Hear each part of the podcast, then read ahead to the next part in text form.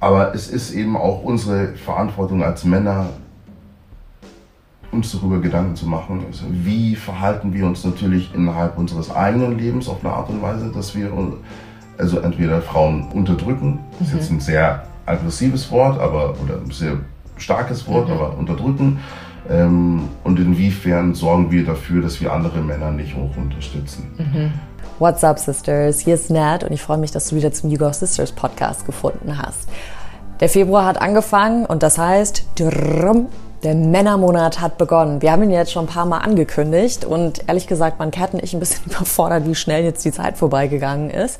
Wir haben uns so auf diesen Monat gefreut. Ich habe mir so viele mögliche Sachen durchgelesen, angeschaut, angehört und, und, und, weil ich mich einfach auch wirklich darauf vorbereiten wollte. Es gibt so viele Themen, die man ansprechen kann und es werden jetzt bestimmt auch nicht die letzten Männer, die bei uns im Podcast auftreten sein. Wir starten aber mit einer Person, die mir sehr, sehr am Herzen liegt. Ist einer meiner engsten Freunde, ein Schauspielkollege, den ich sehr wertschätze und deswegen freue ich mich umso mehr, dass er jetzt auch gesagt hat, hey Nat, ich setze mich mit dir hin und rede über dieses schwierige Thema Männlichkeit. Und zwar haben wir heute Dimitri Abold bei uns im Podcast. Dimitri oder Dimi ist Schauspieler und deswegen hatten wir eigentlich gesagt, wir reden über die die männlichen Vorbilder in der Popkultur. Ihr werdet aber merken, die poppen schon zwischendurch mal auf, aber irgendwie hat diese Folge dann doch einen anderen Turn genommen, den ich nicht ändern wollte. So ist das ja manchmal im Leben. Man nimmt sich einen Weg vor und irgendwie wechselt man dann doch den Pfad und es ist aber nicht schlimm. Und es ist es ist trotzdem eine richtig, richtig tolle Folge geworden. Wir sprechen im ersten Teil vor allem über die Hemmung von Männlichkeit, also gerade was so Homosexualität angeht oder sich generell zu hinterfragen oder die Reflexion da anzukurbeln, die Instabilität, die Männer gerade verspüren und gerade auch, warum es so wichtig ist, für Männer einen geschützten Raum zu bauen. Und da werden jetzt vielleicht ein paar Frauen denken, boah, ey, echt? So, die hatten jetzt die ganze Zeit geschützte Räume, was soll das? Wir brauchen das. Aber darum geht's ja nicht und das ist was, was wir bei Hugo Sisters ja auch immer wieder sagen, so nee, wir brauchen, wir brauchen so Eye-Level und wir müssen das, den humanistischen Gedanken viel mehr fördern. Und wenn du auch mit der Lupe mal wirklich drauf schaust, klar, die Männer hatten in einer Richtung einen absoluten geschützten Raum, den wir Frauen nicht hatten, aber es tut sich gerade ein neuer Raum auf, den der für manche Männer noch sehr unerforscht ist oder unbetreten. Und da gehört es jetzt auch, dass die Männer anfangen, sich selbst zu supporten. Und da hat Dimi echt tolle Stories, aber auch Ansichten, Ansätze, wie Männer eben sich gegenseitig auch mehr unterstützen können. Und, und im zweiten Teil reden wir vor allem auch über Dimis Wahrnehmung als schwarzer Mann in der deutschen Gesellschaft zu leben oder generell in der Gesellschaft zu leben. Wir reden über Black Lives Matter, wir reden darüber, warum es so wichtig ist, sich als Mann auch immer weiter zu entwickeln, weiterzubilden und zwar nicht nur in seinem eigenen Kosmos, das, was man kennt, in dem man sich com comfortable fühlt, sondern wirklich auch raus aus dem Horizont, oben, um, unten, links, rechts mal zu schauen und zu schauen, was so um dich rum ist. Er hat da eine wunderschöne Analogie gebracht mit Töpfern, also da kannst du dich auf jeden Fall drauf freuen. Ich saß da und war hin und weg. Und wir reden noch darüber, wie so eine Integration vor allem gelingen kann welche Rolle Sprache dabei spielt, wenn es um Leidenschaft und auch Flow im Körper geht. Und er gibt dir noch am Ende eine tolle Filmempfehlung mit, wenn du Lust hast, mal irgendwie deine Männlichkeit ganz anders wahrzunehmen. Ich wünsche dir auf jeden Fall ganz, ganz viel Spaß. Ich bin aufgeregt, dass wir diese Podcast-Folge jetzt hier starten und den Männermonat ins Leben gerufen haben. Ich finde, es sind ganz wichtige Themen. Es werden jetzt auch nicht die letzten Männer auf jeden Fall, wie gesagt, bei uns im Podcast sein. Wir sind gespannt, was du zu sagen hast. Melde dich immer bei uns. Wir freuen uns über dein Feedback und jetzt ganz, ganz viel Spaß mit Demi Arbold. Demi, willkommen. Machen wir das eigentlich auf Deutsch oder auf Englisch jetzt? Wir können es gerne auf Deutsch machen. Okay. Geht schon gut los. Nathalie, hallo. Demi, mein Lieber, I'm ja. very excited. Ja, same, same, same. Ich freue mich auf diese Story. Ich muss sagen, ich bin sau aufgeregt, weil ich finde dieses Thema so wichtig. Mm. Und auch mit Männern mal zu sprechen. Ja. Und das ist ja auch so was bei Yuga Sisters, wo wir immer wieder sagen, Feminismus ist nicht da, also it's not about Frauen nehmen jetzt die Macht auf und so, sondern es geht wirklich mehr darum, so finding each other on an equal basis auf Augenhöhe. Mhm. Und wir haben jetzt so viele Frauen schon bei uns im Yuga Sisters Podcast gehabt und jetzt ist es halt auch einfach mal an der Reihe, eure Seite die Männerseite zu zeigen. Deswegen, ich freue mich total, dich dabei zu haben, weil du so ein vielfältiger Mensch bist. Meine Güte, das ist so viel Pressure jetzt, aber gut. Deswegen fangen wir auch mit dir an. Mhm. Die anderen müssen folgen. Okay, passt. Ich, ich setze mal den Bar sehr hoch und dann schauen wir mal, wie es weitergeht. Ja, und sehr wir haben auch heute ein ziemlich krasses Thema und ich hoffe, dass wir uns da nicht zu sehr verzetteln, was sein könnte. Mhm. Ähm, und zwar haben wir gesagt, wir reden über Vorbilder in der Popkultur, mhm. männliche Vorbilder und vor allem Storytelling. Einerseits in Filmen, in Büchern, aber andererseits auch Narrative, die unsere Gesellschaft, die Politik, die Welt eben vorgibt, wie Männer zu sein haben oder was Männer machen, tun sollen, können, bla bla bla. Oh. So, welcome. Mhm. Okay. Eine ganz, ein ganz kleiner, leichter Schmankerl, ne?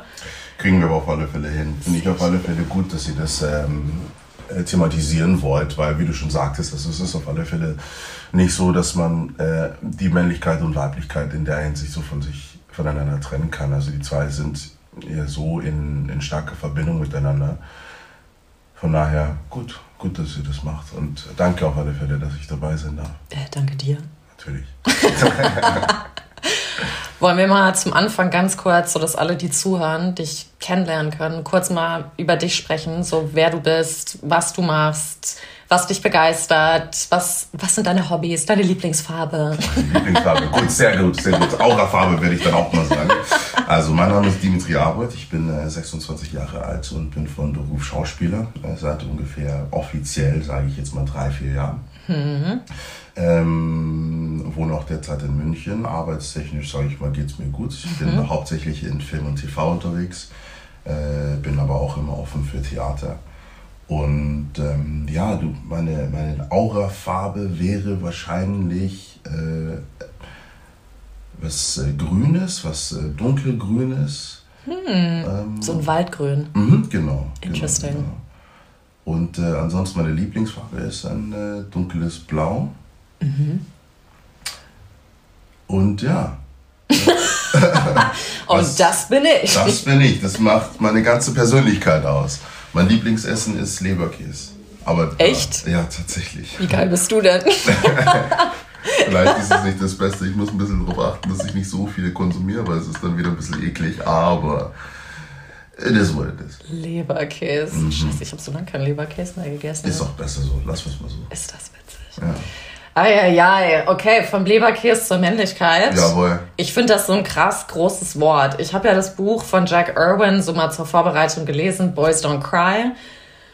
Ein Buch, was ich wirklich glaube, jeder, oder auf Englisch heißt es, glaube ich, Man Up, aber ein Buch, was jeder oder jede vor allem auch mal gelesen haben soll, denn er geht auf die Männlichkeit drauf ein, die sogenannte toxische, mache ich jetzt mal in Anführungszeichen, Männlichkeit. Mhm und es ist so ein weites Thema und wir hatten jetzt schon Weiblichkeit als Thema und da war die Sache so, was heißt das eigentlich? Ne? Und es bedeutet ja für jeden auch nochmal was anderes. Manche fassen das mehr als so eine Energie, so ein bisschen wie das Yin und Yang in mhm. sich auf. Mhm. Manche sagen, nee, das ist so voll mit Gender verbunden. Andere sagen, nee, das ist für mich ein Gefühl.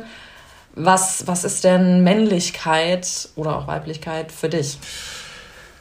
Ähm, gute Frage. Äh, ich glaube, das, das schwankt auch immer mal wieder. Ähm, äh, aber ich glaube, letztendlich mache ich meine Männlichkeit oder meine Bedeutung der Männlichkeit ein, ein bisschen an meinem oder viel an meinem Verhalten fest. Die mhm. Sachen, die ich mir äh, erlaube zu tun oder besser gesagt, die Sachen, die ich merke, dass ich da Hemmungen habe, Hemmungen, die mit Männlichkeit zu tun haben, das sind die Punkte, an denen ich äh, meine Männlichkeit festmache. Beispielsweise ähm, ein Beispiel wäre, ist es jetzt zwar noch nicht äh, der Fall gewesen, aber wenn ich jetzt meine Fingernägel lackieren würde, mhm. dann weiß ich von mir selber, oh, das ist ein, äh, äh, es würde, ich müsste eine Hürde überspringen, mhm. eine interne Hürde, um das zu machen und mit einem gewissen Selbstbewusstsein und Selbstvertrauen dann in die Öffentlichkeit rauszugehen. Mhm. Und ich weiß, es ist für mich ähm, eine Selbst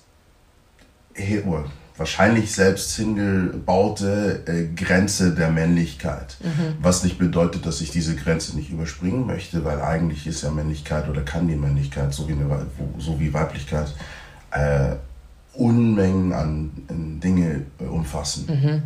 Aber so würde ich das wahrscheinlich für mich definieren. Also äh, wahrscheinlich ist es was dann energetisches. Wann spüre ich eine hemmungsvolle Energie, die für mich vom, ich sag jetzt mal, vom Männlichen ins Weibliche übergehen, übergehen würde. Mhm. Äh, aber letztendlich ist es ja so oder so äh, ein Spektrum. Zumindest sehe ich Männlichkeit und Weiblichkeit als, äh, auf, als Spektrum oder auch äh, auf, die auf zwei verschiedenen Achsen existieren. Ähm, oder wenn nicht sogar mehr Achsen. Ich finde das voll interessant, dass du das gerade mit den Fingernägeln lackieren sagst. Ich sehe übrigens richtig viele Männer in letzter Zeit mit komplett lackierten Fingernägeln. Mm, ist auch cool. Was ich irgendwie erfrischend finde, muss ja. ich sagen. Und dann haben die teilweise geilere, deckendere Farben als ich und kriegen es besser hin. Und ich bin so, how the hell are you doing this? Ja. Aber ich finde es interessant, weil für mich ist es so, wenn, wenn jetzt diese Hürden aufkommen. Also erstmal finde ich es crazy, dass du von Hürden sprichst, weil ich glaube, bei uns Frauen ich glaube, wir haben eine größere Erlaubnis zu fließen. Mhm. Und dass wir diese Hürden oder Grenzen oder wie auch immer gar nicht so krass haben. So, nee, bis dahin und wenn du da über diese Grenze gehst, bist du weiblich oder homosexuell und giltst nicht mehr als Mann offiziell. Ja? Mhm, mhm. und ich glaube, bei uns Frauen, dadurch, dass wir schon vom Fashion-Bereich her Klamotten tragen dürfen, die alles Mögliche sein können. Röcke, Kleider, Jeans, Blazer, Hosenanzug, aber auch ein Kostüm, whatever, ja. Also da ist ein viel größeres Spektrum an Möglichkeiten, das euch Männern, wie ich es immer wieder merke, gar nicht gegeben oder geöffnet wurde. Mhm. Und da fand ich es auch so interessant. Ich suche jetzt gerade dieses Zitat. Da hat der Typ nämlich auch was dazu gesagt. Hier. Während die Mehrheit der Männer davon überzeugt ist, entweder 100% homosexuell oder heterosexuell zu sein, haben Frauen einen fließenden Zugang zu Beziehungen, je nachdem, wem sie begegnen.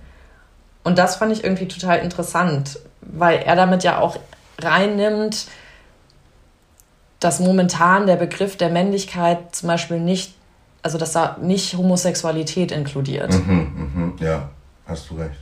Und das ist was, was ich interessant finde. Und da überlege ich jetzt gerade, wären das für dich jetzt auch wie so Grenzen, wo du sagst, so hey, das, da wird es weiblicher sein. Homosexualität wird immer mit Weiblichkeit auch irgendwie mehr verbunden als mit Männlichkeit. Mhm ob man da einfach dann auf einmal wie so einen Selbstzweifel hat, so wer bin ich eigentlich, weil euch gar nicht diese, dieser Flow so krass erlaubt wird. Ja, vermutlich schon. Also ich, ich weiß, dass von mir selber aus ist Homosexualität oder kann Homosexualität äh, bei Männern vollkommen zu 100% männlich sein. Also eine persönliche Grenze ist es für mich nicht. Aber ich weiß vor allen Dingen, oder meine zu wissen und habe auch einfach miterlebt, dass es einfach viele äh, Männer, auch teilweise in meinem Kreis, ähm, aber grundsätzlich gibt, die das auch eben meinen würden, dass ein, eine, eine Projizierung der Homosexualität einfach unmännlich ist mhm. oder weiblich ist, besser mhm. gesagt. Was ich aber ehrlich gesagt schade finde, also es gibt überhaupt keinen Grund zu behaupten, dass nur weil äh, äh eine Person, die entweder eine, eine, andere Art und Weise hat, ihre äh, Sexualität und Sensualität ähm, äh, auszuleben, aus irgendeinem speziellen Grund dann weniger männlich sein muss, weil dann kommt man wieder auf den Punkt, so was, was zählt denn oder was soll denn überhaupt als männlich zählen? Mhm. Allein der Fakt, dass sich äh, dass es so viele verschiedene Definitionen mhm. der Männlichkeit gibt mhm. ähm, und wir dann einfach keine pauschale Antwort dafür haben. ist, äh, ist einfach ein Indiz dafür. Ähm, ja, gibt es überhaupt eine Antwort? Gibt es keine Antwort? Ja. Es gibt keine Antwort. Es ist in sich selber flüssig. Ja. Genauso wie ich auch meinen würde, dass Weiblichkeit äh, in sich selber auch flüssig ist. Ja. Ich glaube, da braucht man auch in der Hinsicht auch nur ein Beispiel nehmen. Es gibt, glaube ich, genügend Frauen in meinem im Leben, wo ich weiß, dass sie manspreaden würden, wenn sie in irgendeinem Stuhl sitzen mhm. Mhm. und sich so, so gesagt einen Raum einnehmen, der normalerweise in Anführungszeichen für Frauen keine Gegebenheit mhm. sein sollte, weil oftmals müsst ihr eure Beine überkreuzen oder mhm. sollt ihr eure Beine überkreuzen, because it's more ladylike. Aber know? auch weil es schützt, so you're not, your vagina isn't exposed, mhm. ne? Also ja. darum geht es ja auch, ne? Ja. Da kommt wieder dieser Innocent-Faktor, den wir Frauen halt immer in uns tragen sollen. Ja, ja, ja. Und der Gedanke daran zu sagen, okay, nee, ähm, es gibt äh, x-beliebige Sachen und äh, Elemente, die dann äh, jemanden als weiblich oder männlich charakterisieren dürfen, ist für mich komplett sinnfrei. Mhm. Weil dann trifft man quasi eine Entscheidung zu sagen, okay, ich lasse Leute aus, ich möchte Leute auslassen. Mhm. Was natürlich, wenn man das so möchte, jedem ist es natürlich selber überlassen. Aber die Frage ist, weshalb? Mhm. Und was nimmt es dir weg, äh, dein Spektrum oder das, das Spektrum deiner Vorstellung von Männlichkeit oder Weiblichkeit zu erweitern? Nimmt es dir irgendwas weg? Wenn, weil wenn nicht, dann wieso? Ähm, aber natürlich ist es auch so, dass Männer sich äh, darin in ihrer Männlichkeit dann irgendwie hinterfragt fühlen. Ja. Und äh, sie dann in äh, einen Konflikt mit sich selber treten müssen mhm. oder gezwungen werden und äh, eine gewisse äh, Instabilität dann empfinden. Und ich glaube auch, dieses Wort Instabilität ist auch etwas, was stark mit Männlichkeit in Verbindung mhm. steht. Sobald ich instabil bin, emotional, ähm, oder auch auf anderen Ebenen ähm, und ich dies dann auch letztendlich ausspreche, dann wird es wieder unmännlich. Ja, stimmt. Aber das wird von vielen Leuten nicht so gesehen. Mhm. Was ich auch mal, oder Männern vor allem gesehen. Ich habe das mit Freunden immer wieder als Thema, dass die sagen, boah, also gerade in Beziehungen, dass sie sich eigentlich so gerne emotional öffnen würden, aber sie haben so Schiss, was dann halt passiert, mhm. weil sie wissen auch teilweise gar nicht, wie sie, wie sie sich artikulieren sollen weil es so überfordernd ist und weil sie es so lange nicht gemacht haben, sozusagen, so fühle ich mich gerade oder ich mhm. spüre das in mir. Und das ist auch etwas, was ich super wahnsinnig interessant finde. Das ist jetzt natürlich mal ein komplett anderes Thema, was so das Militär da auch einerseits wow. für, eine, für einen ähm, Einfluss hat. Andererseits natürlich auch die ganzen Kriegsgenerationen ja, oder ich meine, jetzt auch gerade in Zeiten wie heute, das gab es früher, wie gesagt, auch, aber jetzt haben wir es gerade nochmal präsent, die ganzen Refugees, ja, also du musst auch flüchten, aus deinem Zuhause rausgerissen, ja, oder die ganze Sklaverei noch anschaust, ja, es macht ja alles was mit dir. Ja. Und da ist viel, bei Männern habe ich das Gefühl, so Kopf runter und durch, diese Mentalität. Und Stärke zeigen ist eher dieses Kopf runter und durch, anstelle sich so zu öffnen. Mhm weil dann wärst du ja angreifbar. Oder sehe ich das falsch? Ähm, nein, kein bisschen. Ähm, ich glaube, es ist wahrscheinlich eher ein sowohl als auch. Mhm. Ich kann selber jetzt nicht unbedingt viel über militärisches Training erzählen, weil ich habe da habe ich einfach nicht gemacht ähm, oder war noch nie dazu gezwungen, mhm. Militärdienst zu machen. Aber ich glaube, was da natürlich nochmal eine Nuance ist, die man nicht vergessen darf, ist, dass man innerhalb so Kriegssituationen oder potenziellen Kriegssituationen unter sehr speziellen Umständen dann handeln muss. Mhm. Und äh, dass äh, eine gewisse Emotionalität oder eine ausgelebte, gezeigte äh, Emotionalität in solchen Kontexten, wo vermutlich oft schnell gehandelt werden muss und man vor allen Dingen auch auf Befehle mhm. ähm, Rücksicht und ausführen ja. muss, dass es dafür keinen Raum geben darf, kann, soll, weil man hat eine klare Mission.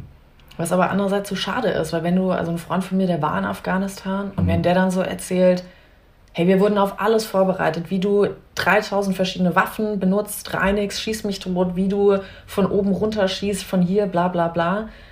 Aber der Umgang mit deinen Emotionen währenddessen und danach, so die Mission hat er gesagt, hat er irgendwann vergessen. Du warst nur noch zum Überleben irgendwie da. Mhm. Und das ist sowas, wo ich mir immer wieder so denke, eigentlich sollte sowas doch dann auch trainiert in Anführungszeichen werden, ne?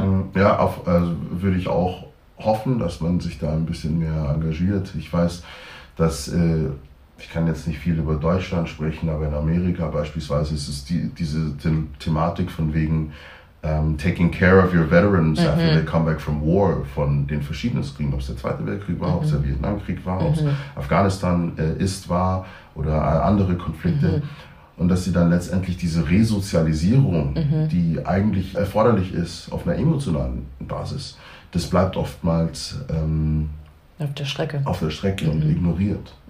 Sprich, also meines Erachtens nach ist es, wäre es notwendig, schon mal ein äh, also von vornherein schon ein Training anzubieten oder eine Art von Training. Wie gesagt, ich weiß nicht, ob es das bereits mhm. gibt, aber ähm, in dem Fall, dass es das nicht gibt, dass man, äh, ich sage jetzt mal, ein Fundament baut, dass man letztendlich, wenn man dann fertig ist, äh, diesen Umschwung oder diese Resozialisierung und dann einen gewissen emotionalen Umgang anbieten kann und dass die Voll. Menschen dann einfach sich ein bisschen besser fühlen können ja. oder besser damit umgehen können. Ich meine, wie, wie nimmst du das denn wahr? Was ist denn deine Haltung ähm, in Bezug auf Männlichkeit und äh, der militärischen Aktion oder dem Militär beitreten? Ist es etwas, was, sich, was für dich grundsätzlich gesund ist? Ich finde ja, ich finde Männlichkeit wahnsinnig interessant, aber wie du auch sagst, es gibt keine Antwort. Also es gibt so viele Facetten und ich finde eigentlich, ich habe so einen ganz geilen Satz gelesen in dem Buch von Lawrence Cheney, das ist eine Drag Queen aus Scotland. Und wir haben ja auch den Bernie demnächst bei uns im Podcast, der auch eine Drag Queen ist. Und der Lawrence Cheney sagt, Heteros always want to put a label on everything. Und ich war so, oh mein Gott, das stimmt. So, wir müssen alles labeln, ob es eine Beziehung ist, eine Freundschaft, wie extrem bist, beste Freundin oder nur Freundin oder Bekannte oder was auch immer. Bist du jetzt zusammen, bist du nicht zusammen, bist du open, bist du da, da, da, da.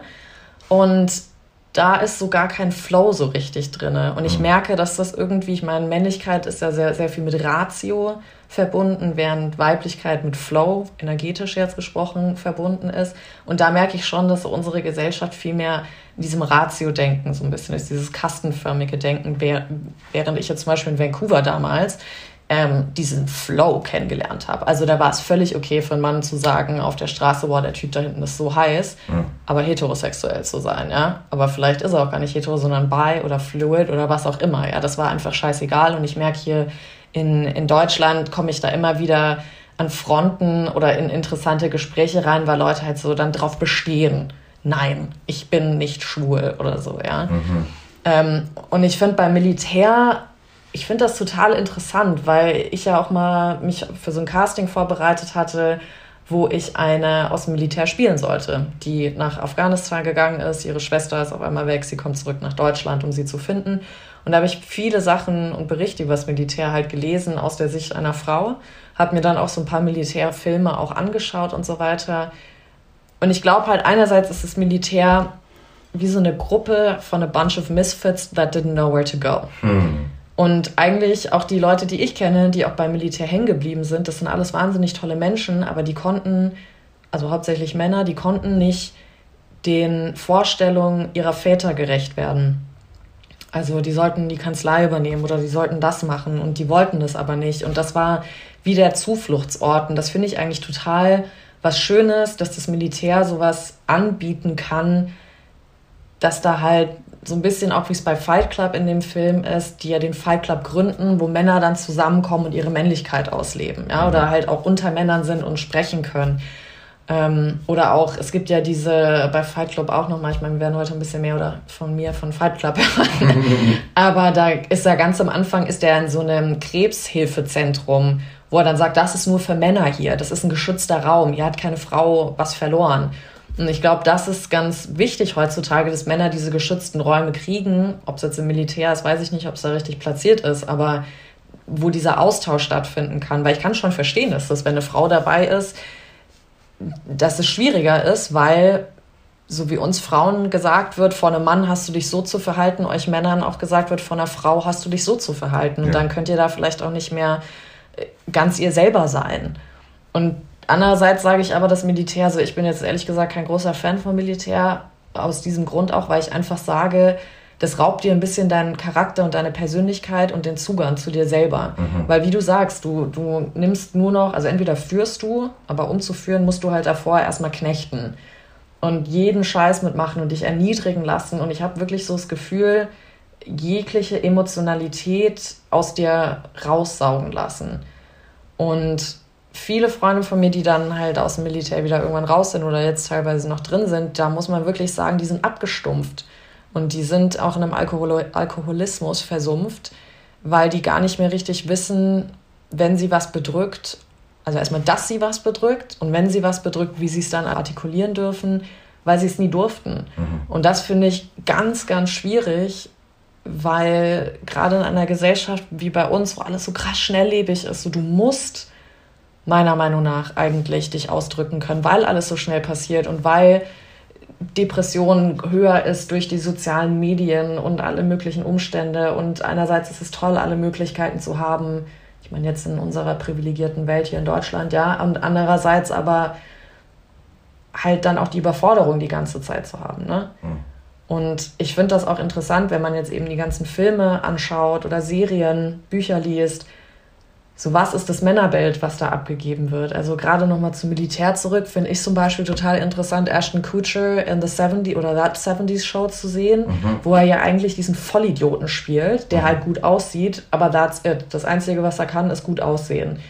Und dann geht er, siehst du ihn in The Guardian und auf einmal wurde er von der Gesellschaft als jemand total männliches akzeptiert, weil er da jemand gespielt hat, der in der Marine oder in die Marine wollte und dann ausgebildet wurde.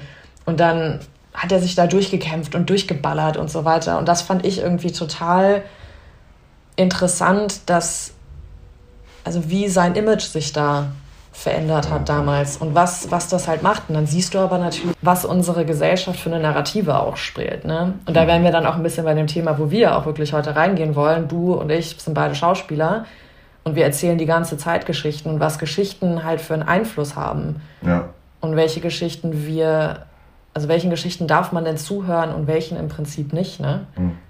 Und das ist sowas, was ich gerade heute in einer Zeit von so, okay, wow, wir driften heute wo ganz anders von Fake News, also so what do you believe und was nicht, ja. Aber das ist einfach etwas, was ich so merke. Ich habe halt das Gefühl, wir Frauen heutzutage dürfen halt die ganze Zeit Yoga, Meditation und ja, finde dich und ähm, behaupte dich selber und werde groß und zeig dem Mann, dass du es auch im Job kannst. Ja, wir werden halt so richtig ermutigt. Und ich habe nicht das Gefühl, dass Männer gerade sehr ermutigt wird. Bei Männern ist es gerade mehr so wieder dieses Kopf runter. Du darfst jetzt nicht sagen, die Frauen waren jetzt so lange unterdrückt, was ja auch stimmt. Aber vielleicht ist es jetzt auch mehr an den Männern, mal sich zu zeigen. Und wir Frauen haben jetzt wie bewiesen, wir können das auch, was ihr könnt. Aber vielleicht habt ihr jetzt auch die Chance, uns zu zeigen, ihr könnt auch das, was wir können. Mhm. Und das fände ich so einen ganz interessanten Ansatz auch. Also, und damit meine ich halt, die Gefühle mal freizulassen oder ähm, ja, über Dinge einfach zu sprechen. Und das fällt natürlich total schwer. Ja. Also ich glaube, dass, dass sich das natürlich auch in häufiger, dass es häufiger passiert. Natürlich je nachdem, in, welcher, in welchem freundschaftlichen Kreis man sich bewegt. Ähm, aber dass es häufiger ist, dass man sich dann doch mit seinen, ich sage jetzt mal Homies oder mit seinen engen Leuten dann doch teilt und äh, über äh, intime, emotionale Dinge spricht. Aber ich glaube, äh, dass wir dieses Ermutigen in der Männlichkeit oder allein das Gespräch über Männlichkeit ist bis jetzt in Deutschland, in meinen Kreisen relativ selten passiert. Mhm. Oder auch wie wir uns als männlich definieren wollen es ist, ich glaube, gewissermaßen ist es so ein, eine unausgesprochene Selbstverständlichkeit, wie man als Mann sich zu verhalten hat Absolut. und wie nicht. Mhm. Aber ich glaube schon, dass es wahrscheinlich, dass es nicht schlecht wäre, sich da, da mal ein bisschen mehr Zeit und Raum zu nehmen, um dann wirklich dann mit den engeren Freunden dann darüber zu sprechen. So, ey, was ist es eigentlich, was wir hier machen? So, wieso verhalten wir uns auf diese Art und Weise? Und wie können wir uns dabei unterstützen, uns nicht irgendwie zu verlieren innerhalb unserer, unserer, unseres Konflikts mit unserer eigenen Männlichkeit? Mhm. Ähm, und ich glaube, dass da eventuell vor allem jetzt, und da muss man auch sagen, wir bewegen uns ja in sehr speziellen Kreisen, wo mhm. das vielleicht auch einfach mehr im Bewusstsein ist. Voll ähm, aber irgendwo muss es ja auch anfangen, in ja. Anführungszeichen anfangen.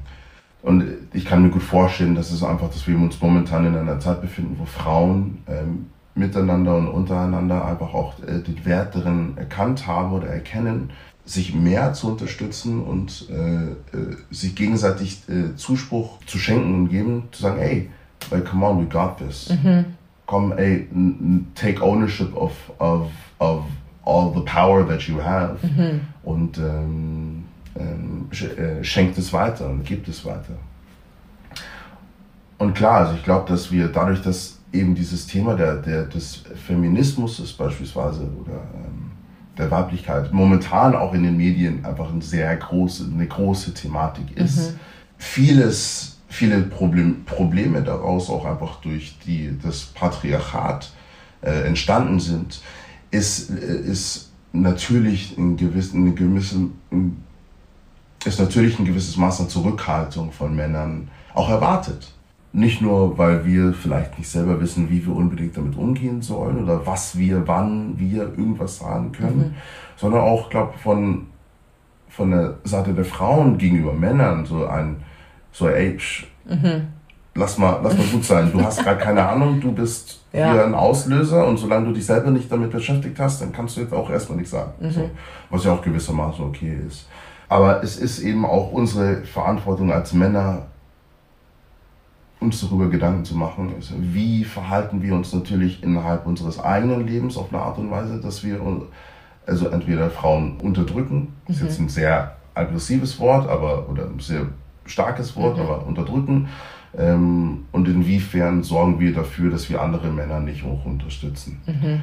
Und wo kann man sich dann auch eine gewisse, äh, ein gewisses, Selbstvertra Selbstvertrauen rausnehmen, um mit Selbstbewusstsein dann darüber offen und ehrlich zu sprechen. Mhm. Und zusätzlich dazu auch, und das hat auch, glaube ich, meiner Meinung nach viel mit Männlichkeit zu tun, ist diese, diese eine gewisse Fehlerbereitschaft. Mhm. Oder zuzugeben, dass man Fehler gemacht hat. Oder dass man lange schon, schon zu einem Konstrukt beigetragen hat oder beiträgt mhm.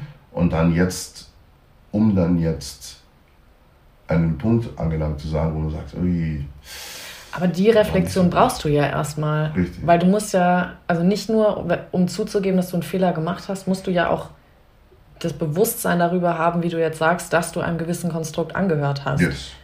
Und ich glaube, davor haben halt auch richtig viele Schiss. Also, correct me if I'm wrong, ja, aber weil du halt den Finger da noch auf dich zeigen müsstest. Und dann wären wir bei einem Thema, was wir auch ganz viel bei Yuga Sisters haben, was wir jetzt auch bei Selbstliebe krass im Podcast haben, ist diese Eigenverantwortung. Ja. Und es ist immer leichter, es auf andere zu schieben. Und ich finde es auch immer wieder krass, dass so, es mal heißt, äh, Feminismus ist so kacke, Feministen sind scheiße, es sind die dümmsten Gespräche, die ich je hatte.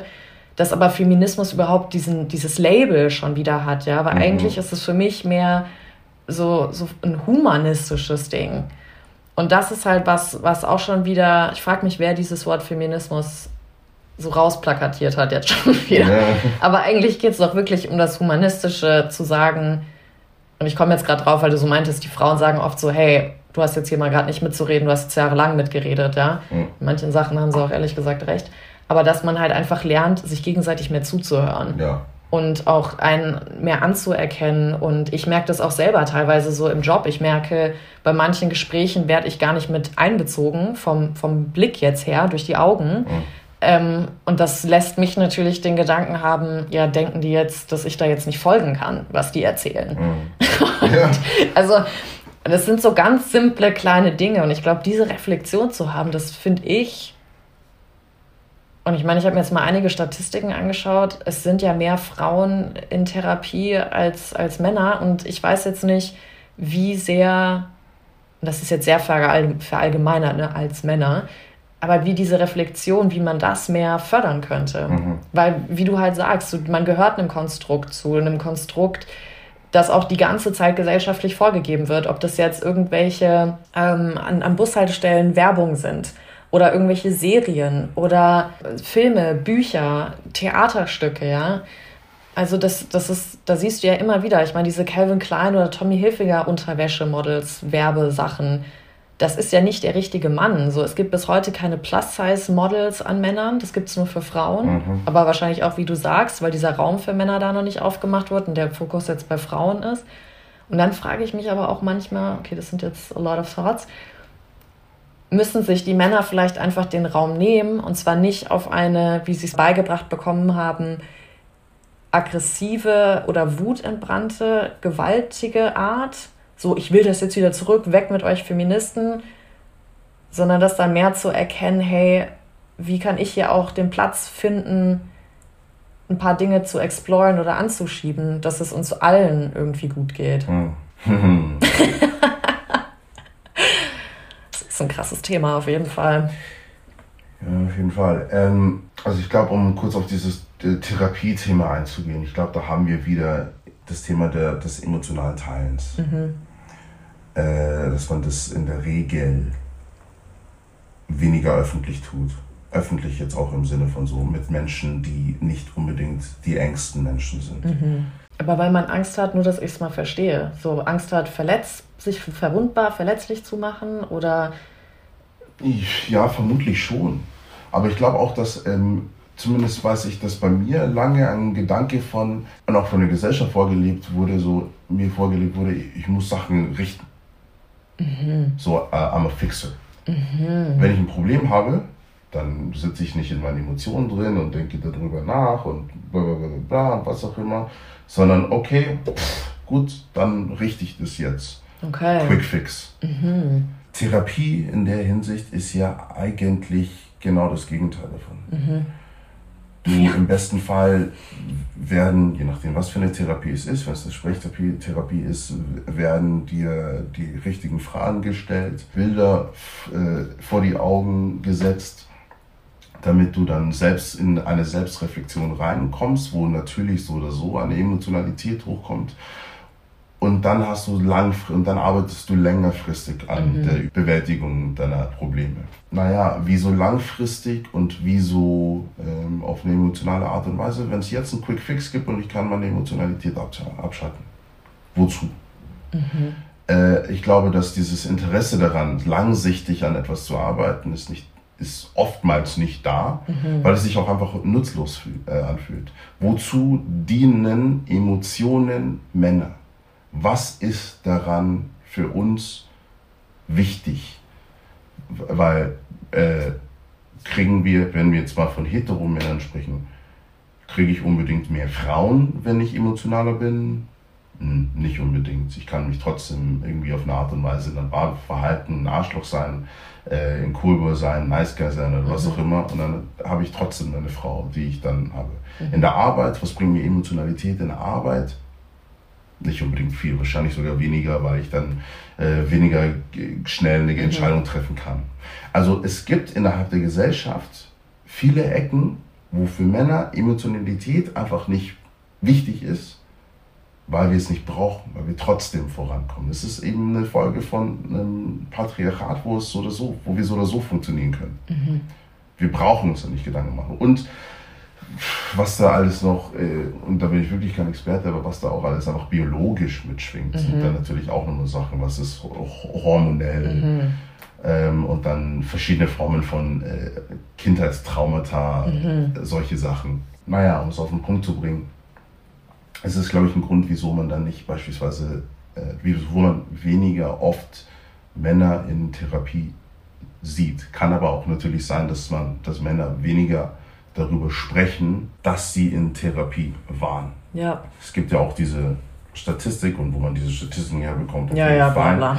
dass beispielsweise diese Idee von, okay, mehr, Männer betrügen innerhalb mhm. Beziehungen mehr als Frauen, ist ja auch inzwischen ein bisschen so umstritten. Mhm. Weil das Gegenargument dazu ist, okay, es kann sein, dass Frauen genauso viel betrügen innerhalb Beziehungen, aber weniger darüber, ähm, weniger offen sind, in dass sie es getan haben, weil es einfach gewisse gesellschaftlichen Folgen mhm. gibt, wenn sie das dann mhm. eben auch beichten und ja. Äh, offen darüber sprechen.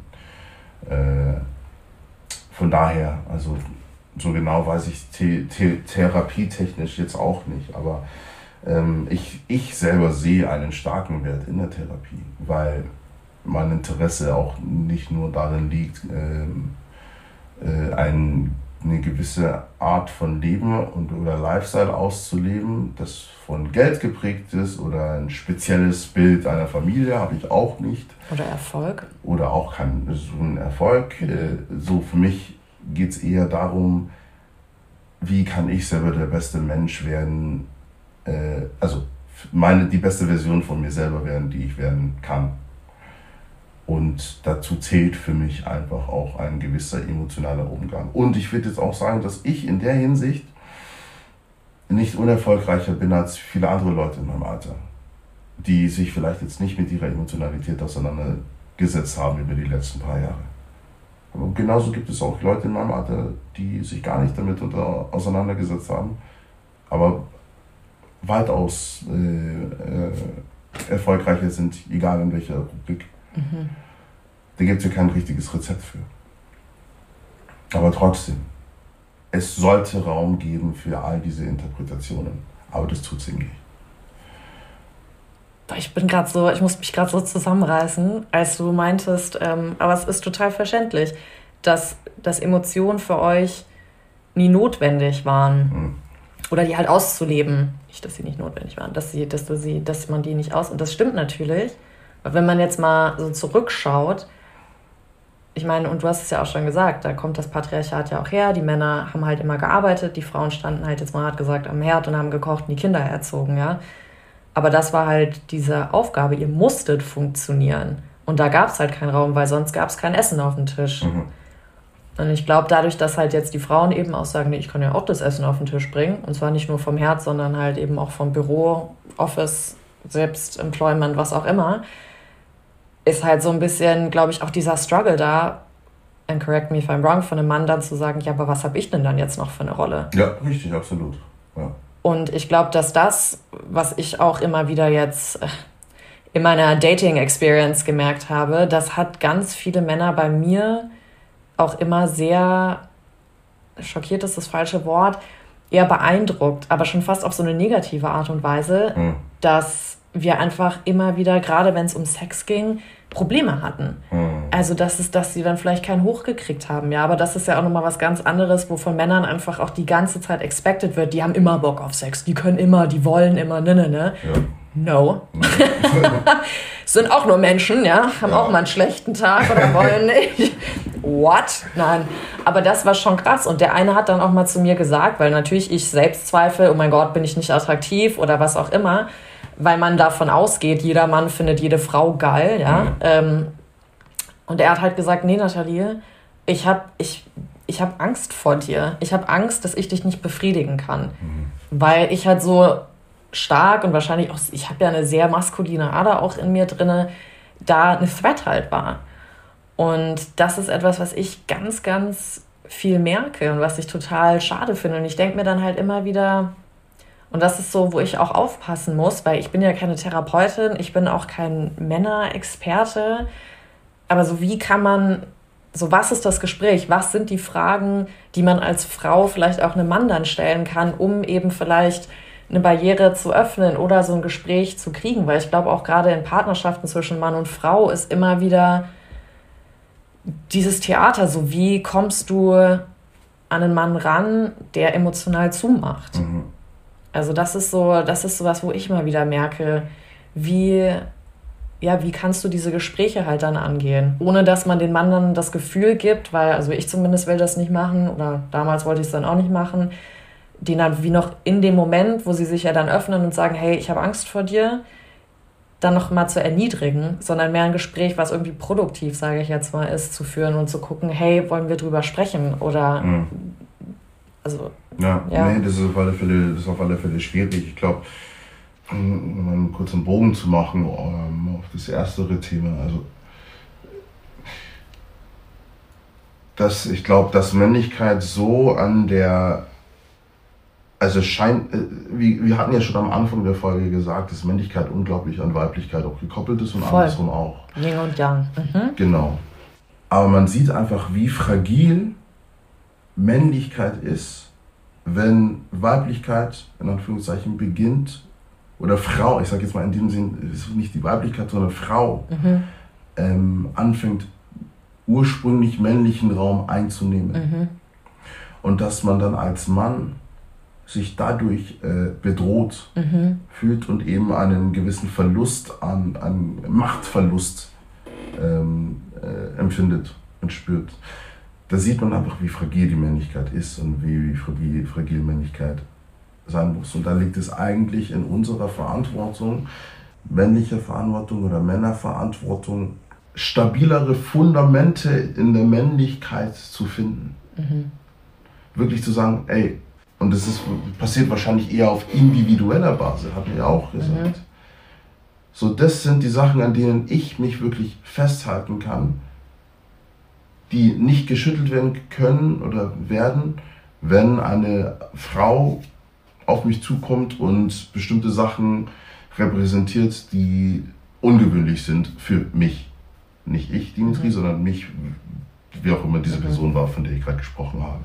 Und ich glaube, das überträgt sich dann auch auf den Sex. Weil wieso ist es so, dass er Angst vor dir hat oder Angst vor dir haben muss, nur weil ähm, du eine männliche Ader in Anführungszeichen äh, in dir hast, die dir äh, es ermöglicht, einen Raum einzunehmen, den man sich vielleicht als Frau äh, gesellschaftlich gesehen nicht so oft äh, nimmt. Aber eigentlich ist ja auch was so underlining. Ich bin ja so ein Fan, klar, auch durch das Schauspielstudium. Ich gucke immer, was ist zwischen den Lines. Mhm. Und es ist Selbstzweifel. Mhm. Und eigentlich hat das auf mich gepackt und gesagt so, du bist, du bist zu groß, du bist zu mächtig, du dominierst hier zu krass im Leben, im Alltag. Das macht mir Angst. Aber anstelle, weißt du, da bin ich dann jetzt mittlerweile so ein bisschen, und das ist ja auch die Haltung von vielen Frauen im Feminismus, ist so, ja, Bro, mir geht's jeden Tag so. Mhm. Und dann kommt da dieses Furchtbare, was ich auch so ungern im Mund nehme, dieses Man Up, ja. Mhm. Und da finde ich halt, ist es manchmal für mich einfach schwierig dann so, die, also deswegen meine ich auch, wie findet man dann dieses Gespräch, um halt, also vielleicht muss ich das in dem Moment dann nicht sein, aber dass das vielleicht wenigstens dann mit Freunden irgendwie angekickt wird oder sowas, um mal über diese Selbstzweifel zu sprechen. Ja. Ich glaube, in dem Moment beispielsweise, wenn wir jetzt mal diesen Moment nehmen yeah. dürfen, ähm, gewissermaßen hatte ja das Gespräch eingeleitet, mhm. aber vielleicht nicht auf eine Art und Weise, die ihn inkludiert, sondern mehr, mehr dich inkludiert. Ich habe Angst vor dir. Mhm. Es geht nicht um, es geht um das, was du getan hast, löst es jetzt in mir aus. Ähm, wobei es aber eigentlich eher um, äh, in mir wurde etwas ausgelöst, was mit mir zu tun hat. Mhm. Ob es jetzt der richtige Moment ist, um sowas zu besprechen, wo das gerade passiert, hm, kann man jetzt diskutieren. Ja. Aber grundsätzlich und da sind wir wieder bei dem Thema von wegen, vielleicht ist es, aber es ist noch schwierig für viele Männer, äh, einen offenen und klaren Umgang zu haben, was es Emotionalität angeht, dann wählt man natürlich oftmals nicht die richtigen Worte. Mhm. Ja, aber weil man es auch nicht kennt. Weil das denke ich mir halt. Ja. Man kriegt es ja nicht beigebracht. Es gibt doch wie bei Männerherzen, dem Film, ähm, dieses äh, immer kämpfen, Tommy, immer kämpfen. Kennst du das, den Film Männerherzen? Nee, leider nicht. Das ist hier so ein deutscher Film mit Florian David Fitz und den ganzen Wotan Wilke Möhring und so weiter. Mhm. Und der Wotan steht halt da am Fußballplatz und sein Sohn spielt Fußball und ist immer, immer kämpfen, Tommy, immer kämpfen. Und da gibt es nie, die Mutter versucht immer diesen emotionalen Austausch mit dem Sohn hinzukriegen, aber irgendwann, natürlich, weil der Sohn guckt zum Vater hoch, das ist ja meine Vorbildfigur in dem Moment als die Mutter, fängt er halt in der Schule das Kämpfen dann auch an. Physisch. Physisch.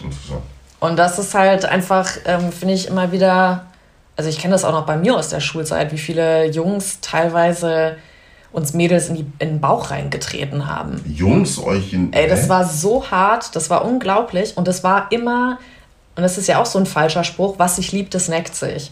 Also uns Mädels wird ja beigebracht, wenn ein Typ sich scheiße dir gegenüber verhält, dann findet der dich toll. Und deswegen rennen wir Mädels, glaube ich, auch ganz lange Arschlöchern hinterher oder halt Bad Boys oder was auch immer, weil wir halt mhm. denken so, ah, der ist so, weil er mich eigentlich mag und ich krieg ihn deswegen rum. Das ist ja so ein Glaubenssatz, der uns erklärt wird, mhm. ja. Und wenn er dann bei uns bleibt, dann haben wir Mädels wie gewonnen. Also das wird uns so beigebracht. Mhm. Und ich meine, damals, ich habe jetzt noch einen Jungen im, im Kopf, das werde ich nie vergessen. Und ich meine, das war so viel Wut, die der in sich drin hatte, die er halt auf eine Freundin von mir komplett projiziert hat. Und diese Wut war eigentlich gegen seine Mutter gerichtet. Mhm. Aber weil er nie gelernt hat, darüber zu sprechen, und Wut ist ja eigentlich nur eine Form von Trauer, das auszudrücken, kam das halt so geladen, in dem Fall mit einem Tritt in ihren Bauch rein. Aber das ist, finde ich, immer wieder einfach interessant, weil ich, also auch gerade was du vorhin meintest, nochmal mit diesem Raum geben und dass Männer keinen Raum bisher hatten oder brauchten, um Gefühle da auszudrücken.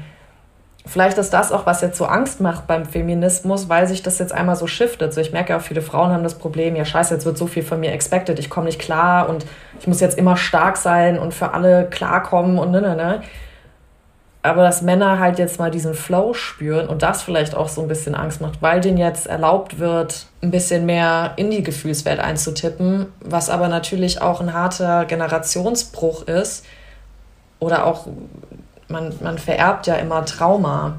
Mhm.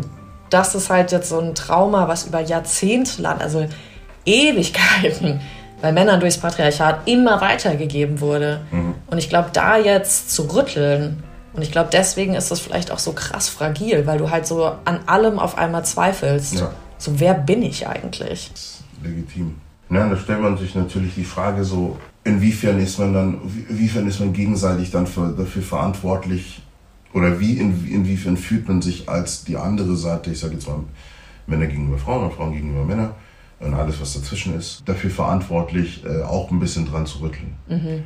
Ich, ich weiß noch, das bringt mich auf einen Punkt, wo ich während meiner Studienzeit in den ersten zwei Jahren und da war äh, dieses Thema der, des Feminismus beispielsweise oder Sexismus speziell äh, nochmal für mich persönlich ähm, ähm, eine neue Neuentdeckung mhm. in der Hinsicht. Also die Tiefe der Thematik. Mhm. Natürlich so äh, schon mitbekommen, mhm. aber äh, noch nie in der Tiefe. Da waren viele Sachen und Dinge, die ich einfach noch nicht ganz verstanden hatte. Und ich saß mal mit meinen zwei Kumpels im Bus nach einem Tag, der tatsächlich etwas anstrengend war, was diese Themen anging, war da ein paar Sachen waren, die ich nicht ganz so begriffen habe mhm. und ich auch nachgefragt habe. Aber wo Abweisung äh, gegenüber Antworten ähm, auf mich zukam, und gewissermaßen verstehe ich das auch, weil wenn man immer wieder was erklären muss, dann mhm. ist es mhm. kompliziert und man ist, muss halt sich selber auch darüber Gedanken machen. Mhm. Habe ich aber dann auch, sonst würde ich ja nicht im Bus sitzen und mit meinen Kumpels darüber reden.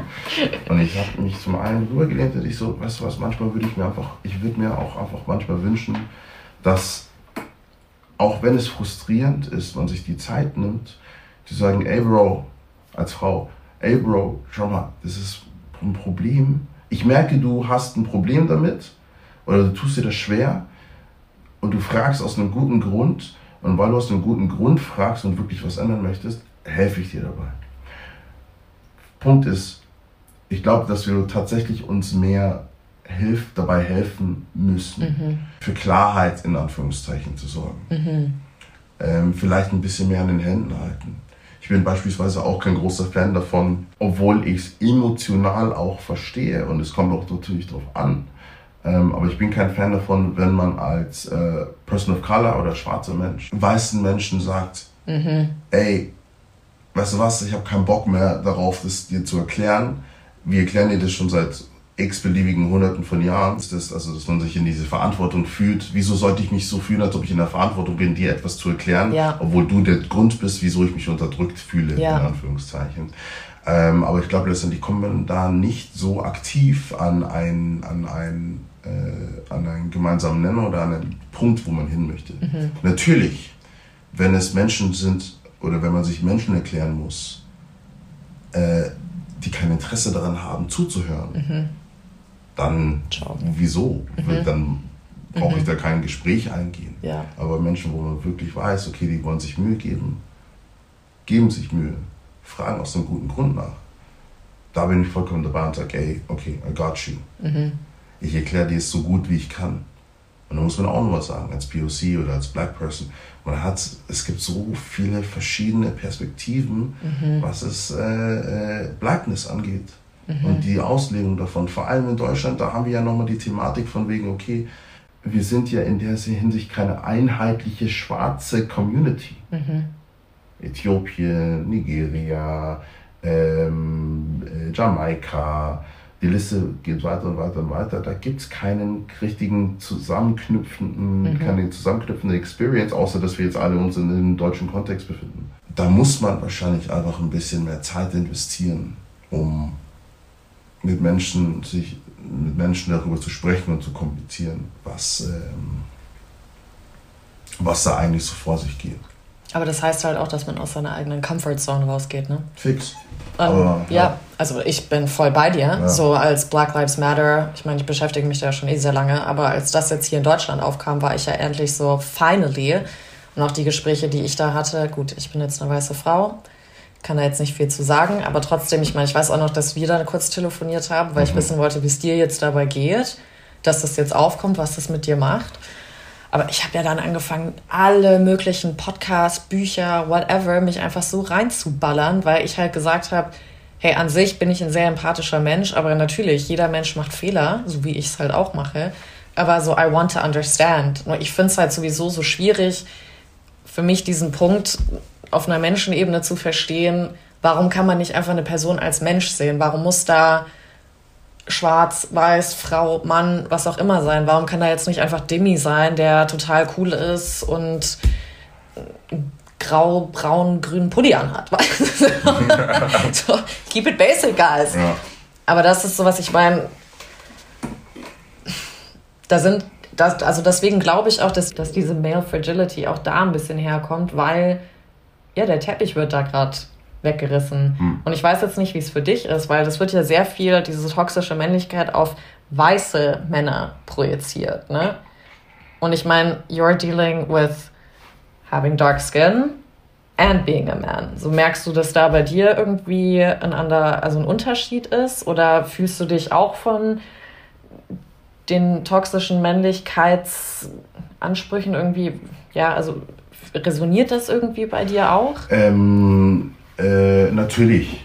Also ich glaube jetzt meine, meine, meine, meine Hautfarbe jetzt mal ausgelassen. Letztendlich habe ich die, ich bin in Deutschland aufgewachsen oder im Westen aufgewachsen und habe dementsprechend auch äh, ähnliche, wenn nicht die gleichen männlichen äh, Eindrücke und Charakterzüge vorgelebt bekommen. Mhm. Äh, kann dementsprechend auch ähm, sagen, ey, es gibt keinen Grund, wieso ich aus dieser toxischen Männlichkeit mich irgendwie äh, raus äh, entziehen könnte. Mhm. Definitiv mhm. nicht. Mhm. Ich glaube, was, was mein schwarzes Dasein für eine weitere Nuance äh, mit einbettet, ist eher die, die Erwartung von außen oder die Vorstellung von außen. Äh, oder was es für andere Leute außerhalb von mir bedeutet, dass ein, äh, dass ein Mann schwarz ist. Mhm. Weil man ja auch äh, im Westen einfach ein sehr, wahrscheinlich überall auf der Welt, einfach ein, ein sehr spezielles Bild des Schwarzseins hat. Klar. Vor allem männliche Schwarz, Schwarz. Ja, ich gerade sagen. Ja. Wer hat Angst vom schwarzen Mann? Wer hat Angst vom schwarzen Mann? Ich glaube, damals ging es ja speziell eher um Schornsteinfeger. Mhm. Ja. Aber wurde natürlich umfunktioniert, desto mehr schwarze Leute dann in Deutschland erschienen sind, dann wurde es ja, ging es ja auch dann wieder mehr um ja. äh, schwarze Menschen. Oder wurde mit, zumindest mit assoziiert. Genau. Das ist ja auch in der Hinsicht problematisch. Deswegen, also um, um da noch ein bisschen nochmal auszubauen, ich glaube glaub, oftmals ist es ja so, dass äh, mit schwarzer Männlichkeit äh, Aggressivität, was Instinktuelles, was Affiges, was Urwaldiges. Was Animalisches halt, Animalisches oder? Also einfach so aus, dem, aus, dem, aus der Groin-Area, oder? Einfach Richtig. sehr so tribal. Aber ja. das ist ja eigentlich, also so die dunkle Männlichkeit nennt man das. Ja. In den also energetischen Räumen. So was mhm. Sexuelles, Sexuelles auch. Ja. Was ja Sex ist ja auch immer Power macht. Ne? Mhm.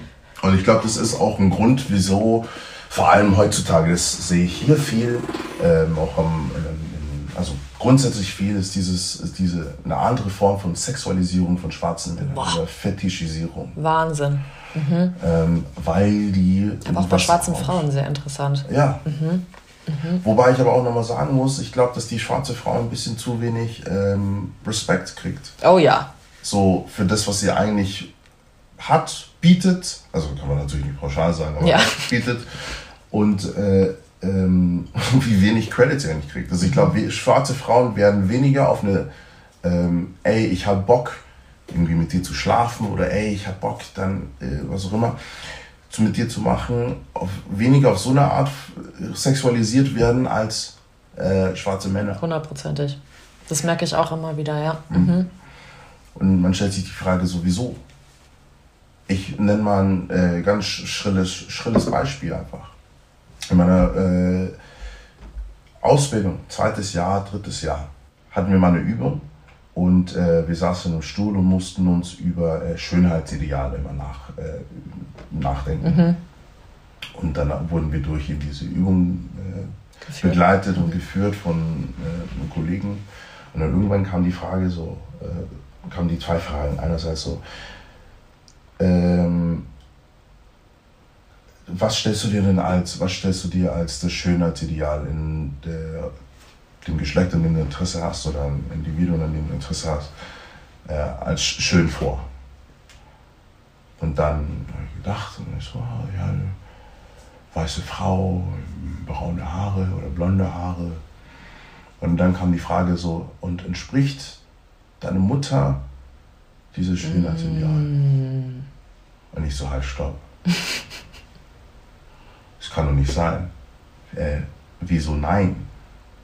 Und dann kam natürlich die Frage, finde ich meine, Frau, meine Mutter schön? Ja, meine Mutter ist eine unglaublich schöne Frau. Sowohl innen, in, mhm. in, in, vom Herzen her als auch vom, vom Äußeren. Aber wieso ist es, wieso sehe ich sie nicht als Schönheitsideal? Mhm. Wieso muss ich diesen, diese Gedankenbrücke erschlagen, zu sagen, ah ja, gut, und, und schwarze Frauen sind auch attraktiv. Was ist es? Und ab dann hat sich auch meine ähm, sexuelle Welt in der Hinsicht, so was, für, was, was ich für Frauen, also an, an, an Interesse für Frauen habe, auch geöffnet. Weil ich eben diesen Moment hatte. Und da ist eben wieder dieses Ding so, die schwarze Frau wird nicht in unserer Gesellschaft oft als wirklich vielleicht schön gesehen, aber nicht desirable. Oder halt für so einmal und das war's dann. Wenn überhaupt. Wie so eine Trophy, die man dann so, ich habe mal was mit einer Schwarzen gehabt. Ja. Ähm, bei Maskulinen, beim, bei Maskulinität oder bei Männern ist ja nochmal was anderes, weil, wie du schon davor sagtest, es sind ja Wesen, die in der Hinsicht eigentlich immer Bock auf Sex haben sollten. Ja. Das heißt, oh, wenn ich jetzt mal schnell Bock habe auf einen Schwarzen und ich den attraktiv finde oder er mich attraktiv findet, dann schlafen wir mal miteinander und dann wird er so oder so weiterziehen, mhm. weil er eh so oder so Bock hat. Ähm, ja. Aber es ist interessant, also ich bin voll bei dir. Also 3000 Prozent. Ich habe auch sehr viele Freundinnen, die diesen, wie du es genannt hast, schwarzen Fetisch haben. Und ich mir auch immer wieder denke, also was, wenn die auf Tinder sind, da, sobald jemand weiß, es ist so no swipe und oh. es geht wirklich nur so darum, ist so interesting. Mhm. Ähm, darum geht es mir jetzt nicht, dass wir die Weißen da inkludieren wollen, sondern ich will den Punkt dahin bringen. Aber, ähm, aber was mir auffällt, und ich glaube, wenn ich mich zu einem Mann hingezogen fühle, dann ist es, weil der eine, eine krasse Connection zu seinem Körper hat. Mhm. Und damit ist für mich impliziert eigentlich auch eine Verbindung zu den Emotionen. Mhm. Und das ist jetzt auch schon wieder sehr pauschal und allgemein, aber ich muss sagen, die Männer, die ich kenne oder in meinem Umkreis hatte, also auch gerade so in Vancouver, die eine schwarze Haut hatten, die waren immer die hatten so einen Flow, so ein Körpergefühl. Mhm. Und ich glaube, das, was du vorhin meintest mit diesem so affigen oder animalischen oder rawen, das ist, was ganz viele Frauen eigentlich craven. Mhm.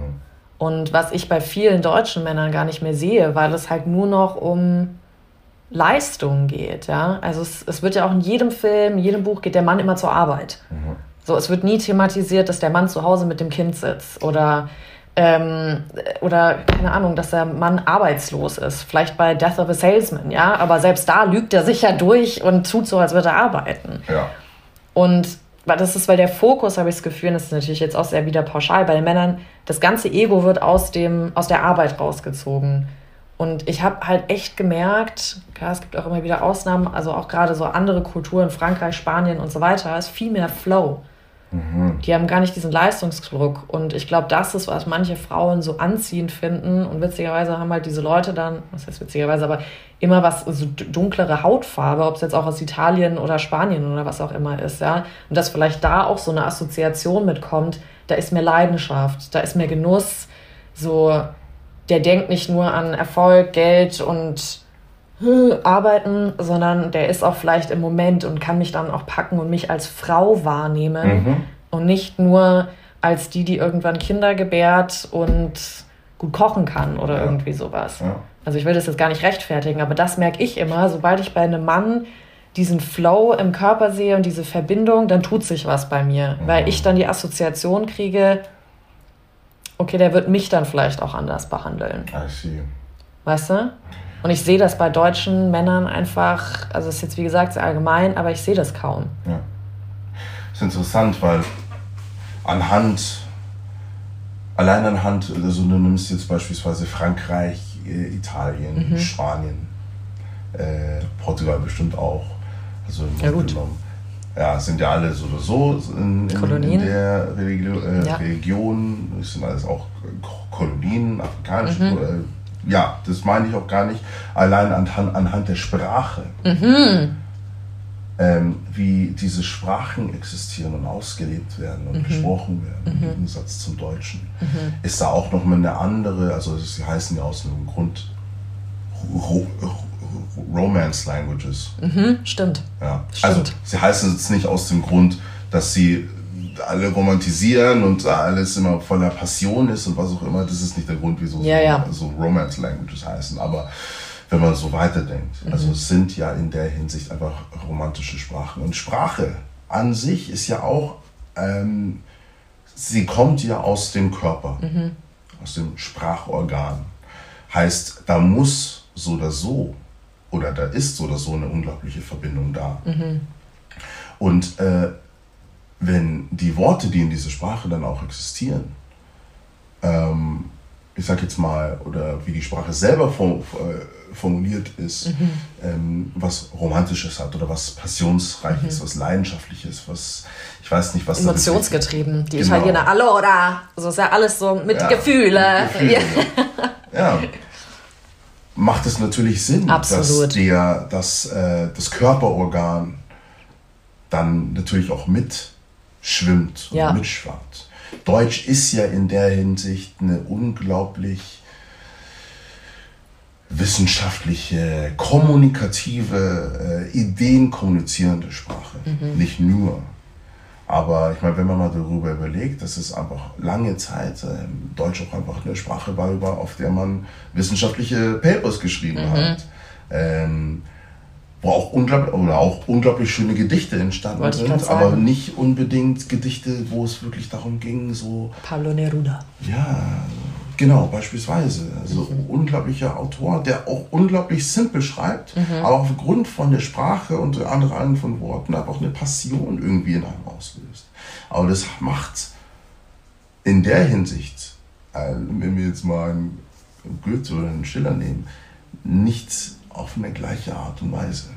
Es existiert irgendwie anders im Körper. Ähm, Meinst du, dass wenn man jetzt so anfangen würde, Pablo Neruda oder so mal zu lesen, dass man da halt so.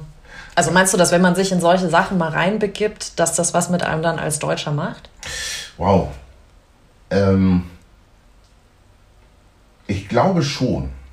Ich, ich spekuliere gerade. Äh, aber ich glaube eigentlich nur, wenn man wirklich darauf achtet, was die Sprache mit einem macht. Wie die Sprache bei einem ankommt. Ähm, ich merke, ich bin ein, von, von meiner Aussprache her, nicht verbal, sondern körperlichen Aussprache, ein anderer Mensch, wenn ich Deutsch spreche, als wenn ich Englisch Kenne ich. spreche. Ja. Ähm, Leute sagen, boah, du bist irgendwie viel offener, wenn du Englisch redest? Englisch redest. Ja, witzig. Mir sagen sie immer, wenn ich Deutsch rede, höre ich mich tot an. Ja? Krass. Bei so Sprecherjobs ist immer so, nee, wir nehmen dich nur fürs Englische, danke. wow. Ist krass, okay, aber gut, aber äh, da, da ist ja Mein Gott. bestimmt irgendwie was dran. Voll. Aber weil ich auch nicht die Verbindung richtig zu meinem Körper habe. Das ist, das ist halt wirklich, also im Schauspielunterricht, ich habe das ja auch alles auf Englisch gemacht. Ähm, und klar, ich bin mit Englisch aufgewachsen, aber ich glaube deswegen so, wenn ich journal, schreibe ich auch auf Englisch.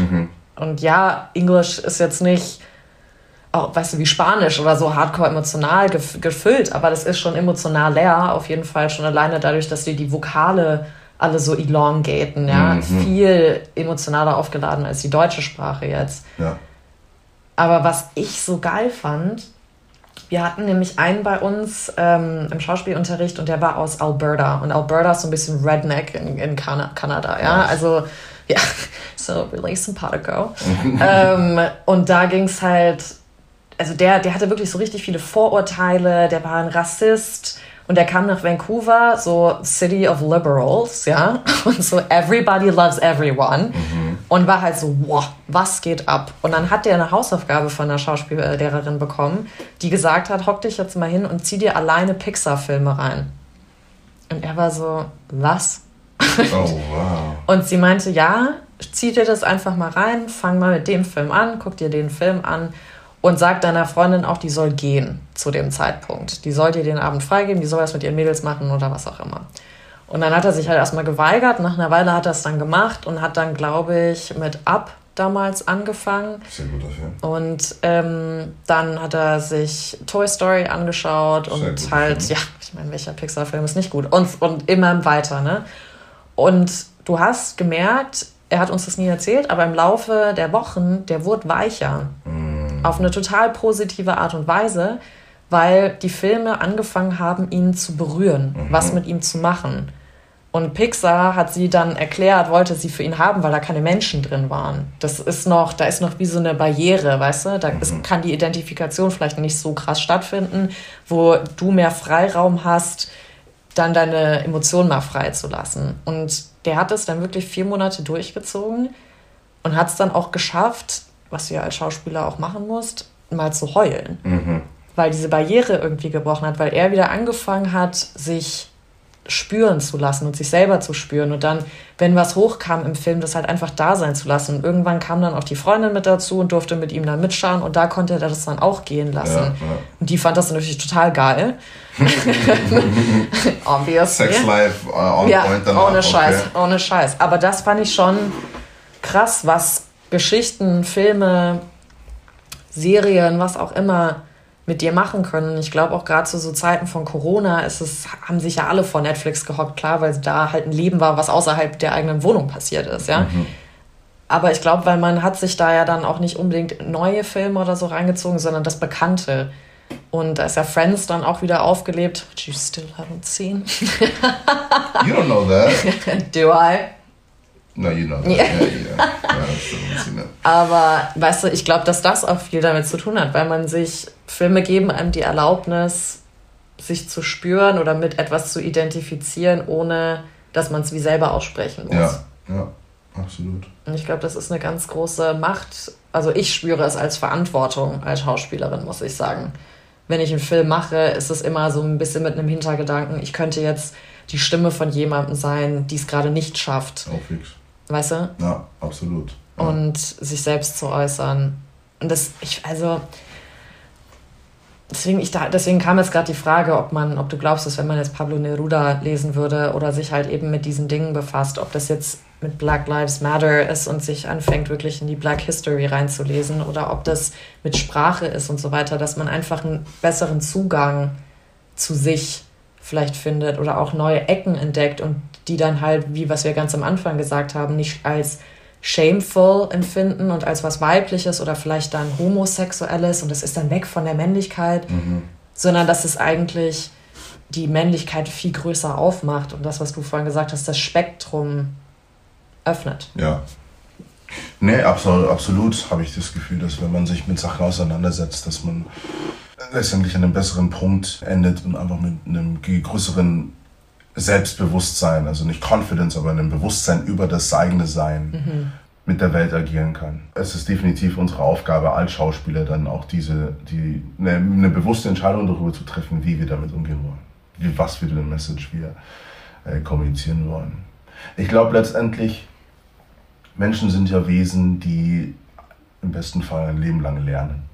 Und durch die Sachen, die wir lernen oder Erfahrungen, die wir machen, aus denen wir dann lernen, ähm, formen wir dann oder töpfern wir dann unsere Seele.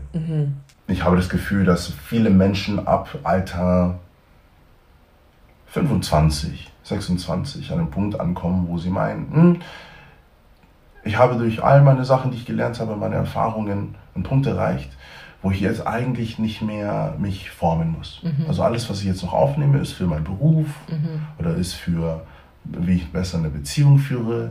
Aber so in Persönlichkeitsformung muss ich jetzt nicht mehr machen. Ich bin angekommen. Aber ich finde es schade. Ich finde es nicht ganz richtig. Weil selbst wenn man für sich selber die Entscheidung trifft, dass man schon fertig ist mit seiner Entwicklung, es passieren so oder so noch Dinge, die dann einen beeinflussen, die dann einen beeinflussen, formen. Aber das muss, ich, ich bilde mir das immer so vor, als ob man, okay, bis 25 töpfer ich meinen eigenen ähm, Topf oder meine was auch immer für eine Form und ich drehe auch noch selber diesen oder drücke noch selber diesen Knopf, damit ich dieser, mhm. dieses Töpferrad dann drehen mhm. kann. Und dann mit 25 sagt man dann so, ah ja, jetzt ist die Form eigentlich fertig, ähm, aber ich lasse sie jetzt mal hier so stehen. Mhm. Und dann über Zeit, vielleicht kommen irgendwelche anderen Leute dazu und dann wollen sie irgendwie was mit deinem Topf machen und dann hauen sie ein bisschen äh, Ton in den Topf rein mhm. und dann mhm. pappen an die Seite noch was dran. Und du hast überhaupt keinen Einfluss darauf oder siehst nicht, dass da eigentlich noch was an deinem Topf hängt. Mhm. Und du weißt ja, wenn man töpfert und äh, wenn man beispielsweise einen Griff dran tut, dann muss man ja schauen, dass die Enden so gut miteinander verbunden mhm. sind, weil wenn man die dann in die glasiert und dann in den Topf, nicht in den Topf, in den Ofen tut, dann kann es sein, dass die abfallen. Mhm. Und das sehe ich genauso mit diesen Sachen, diese, diese, wenn, wenn noch was dazukommt, aber du nicht dafür sorgst, dass es integriert wird und dranhängt, dann fällt es irgendwann ab. Mhm. Aber es bleibt immer irgendwie was übrig. Mhm. Krümel. Und du hast aber selber nicht dafür gesorgt, dass es Teil von dir wird, weil du selber die Entscheidung getroffen hast, ich möchte das nicht. Mhm. Und vielleicht sind diese Sachen, die dazu kamen, aber unglaublich schöne Sachen. Beispielsweise, oh, ich bin Rassist, aber ich beschäftige mich jetzt mal mit Black Lives Matter. Mhm. Dann fällt es ab und es bleibt was hängen und du machst dir ein bisschen darüber Gedanken, aber die, die, die, die, ähm, der Rest des Tons, der abgefallen ist, wo noch eine Menge an Wissen und an Wert drin ist, ist weg. Mhm. Weil du einfach nicht wolltest oder nicht dafür offen warst. Ich sage stattdessen, nimm, das, nimm den Ton auf, integrier es in deinen Topf oder in deine Form. Wer weiß, vielleicht ist es dann kein Topf mehr, sondern eine Vase. Richtig. Oder auf einmal eine Kanne. Egal was es ist. Es ist mehr da. Und du hast, vielleicht wird der Topf selber größer noch. Mhm. Dann kannst du mehr Wasser reintun, was mhm. auch immer dieses Wasser ist. Füll dich mit Sachen, das ist, ich weiß jetzt auch gar nicht mehr, wie ich darauf kam. Es ist so schön. Ich, ich finde es so schön. Das ist eine richtig tolle Analogie.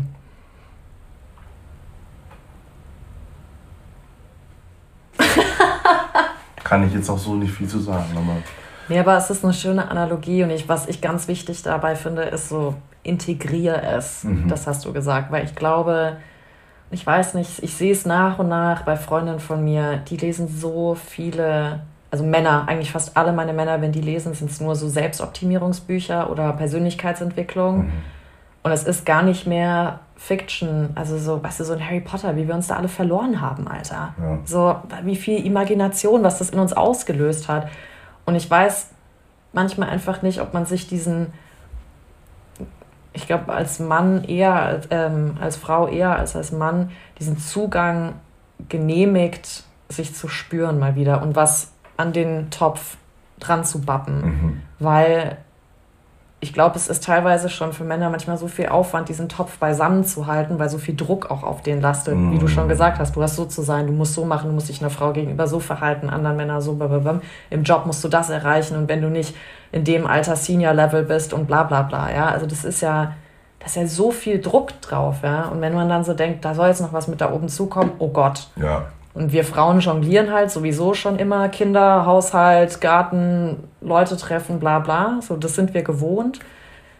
Aber ich stimme dir total zu. Man muss halt einfach sich, wenn du weiterkommen willst und was verändern willst, musst du dich halt weiterbilden und weiterentwickeln und das auch wirklich integrieren und nicht einfach nur lesen und sagen, ich habe das Buch jetzt gelesen, ich habe mal was von dem Autor gelesen und dass das mehr so nach außen so ein Gestrahle ist. So, ich habe das Buch auch gelesen, habe den ja. Film auch gesehen, ne? was ja auch sehr viele machen, so die, um, um Teil von was zu sein ja.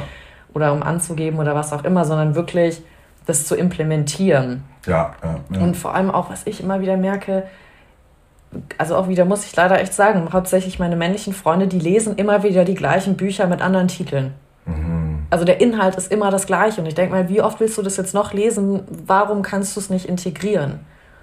Und das ist sowas, wo ich dann denke, ja, vielleicht passt es aber auch nicht zu dir. Vielleicht musst du dann einfach mal was anderes lesen. Mhm. Also, ja. und deswegen, ich glaube, dass da ja, Stories ganz viel mit einem machen können, auch Märchen. Deswegen begleiten die uns ja auch immer wieder auch im Sprachgebrauch und okay und können diesen Topf, wie du sagst, halt formen. Ich glaube, sobald man zulässt, sich weiter formen zu lassen, und da nicht so Angst bekommt, dann merkt man vielleicht auch, dass diese Fragilität, die gerade da ist, eigentlich gar keine Fragilität ist, sondern eine Chance zu wachsen. Ja. Und vielleicht ist aber das auch eine Angst, dass Männer Angst haben, in ihrer neuen Stärke zu stehen, weil sie die selber noch gar nicht richtig kennen. Richtig. Ja.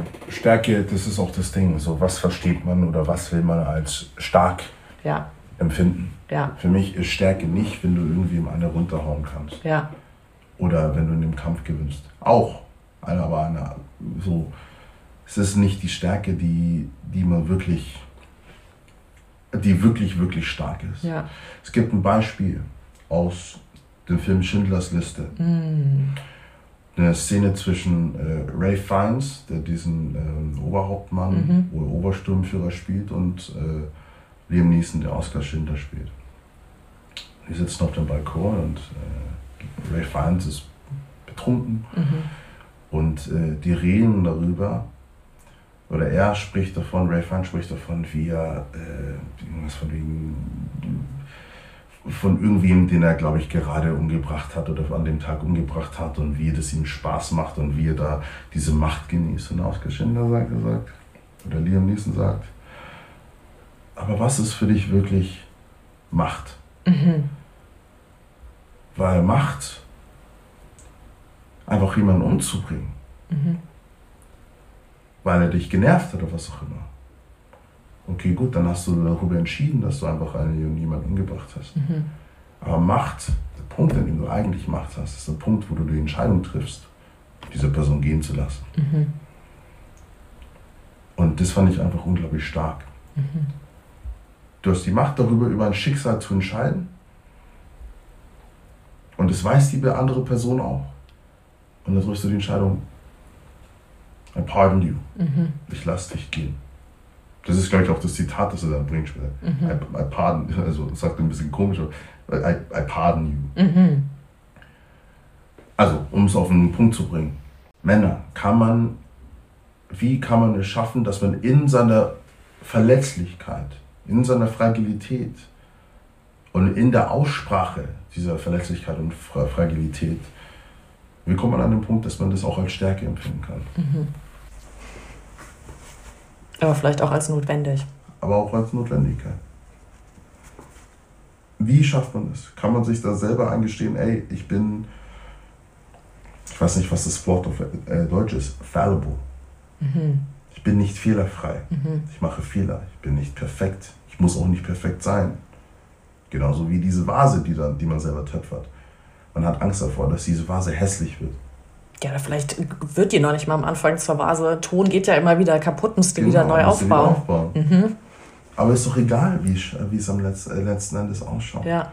Weil letzten Endes, es ist deine Vase. Du musst sie keinem zeigen. Wieso möchtest du sie irgendwem zeigen? Das ist deine Vase. Vor allem, warum musst du sie bestätigt kriegen? Ist ja auch noch eine Sache, ne? Ja, ja.